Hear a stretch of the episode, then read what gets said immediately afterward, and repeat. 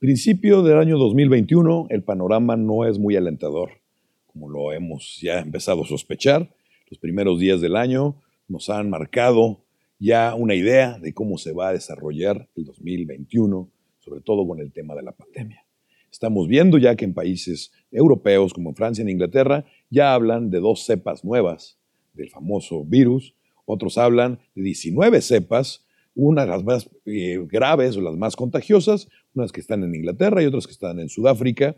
Sin embargo, también hay que hacer mucho hincapié en el tema de que estamos en los inviernos. Y en invierno, históricamente y naturalmente y lógicamente, pero ya se nos olvidó, se agudizan las enfermedades respiratorias por el tema del frío. Y la influenza estacional, como le mencionan, no ha amainado, no ha disminuido en mínimo más de una década.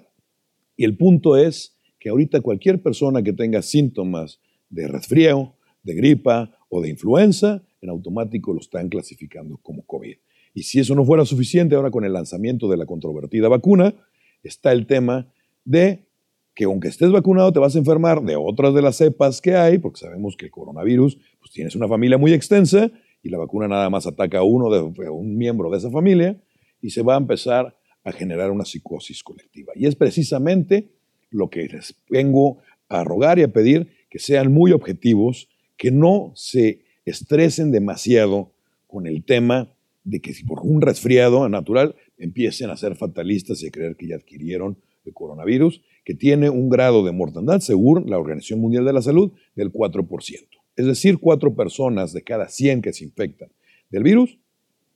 es, mortal y siempre y cuando existan padecimientos preadquiridos o comorbilidades, como lo mencionan, como la diabetes, la presión alta, la obesidad y otros factores que ah, incrementan el riesgo de este virus. El punto es que este principio de año tenemos que mentalizarnos, que aprender a vivir con eso, a tratar de seleccionar nosotros mismos qué noticias son las ciertas y cuáles son unas exageradas, porque anímicamente y moralmente nos puede pesar mucho ese estrés que genera y esa paranoia colectiva que está inhibiendo y destruyendo todo por donde pasa, como es la economía, como son las relaciones familiares, como son la confianza y la autoestima de las personas.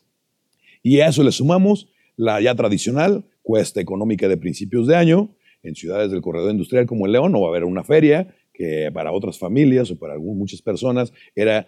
como alcanzaban a, brincar la tabla, a brincar esta cuesta de enero. En esta ocasión se va a postergar, todavía no mencionan para cuándo. Sin embargo, vemos que se han incrementado a principios de este año el índice también de conductas ilícitas de delitos, desde robos simples para que tomen sus precauciones en un estacionamiento, con un ballet, donde de repente desaparecen documentos o desaparecen cosas, hasta fraudes cibernéticos, robo de identidad con tarjetas de crédito, el robo de propiedades, defraudación, defraudación tanto a las instituciones bancarias como a los particulares, y eso incrementa obviamente por la falta de liquidez, otras consecuencias como son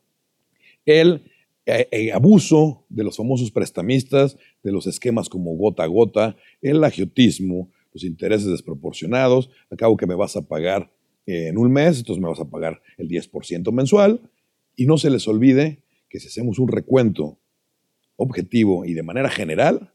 estamos ahora económicamente peor que hace seis meses y que hace un año. Entonces nada nos augura con el pronóstico que estamos viviendo que en seis meses o en tres meses vamos a estar mejor que ahora. Así que tomen sus precauciones se les ruega que se restrinjan por el momento hasta que no se vea luz a final del túnel. Soy Iván Omar Presencia. Muchas gracias.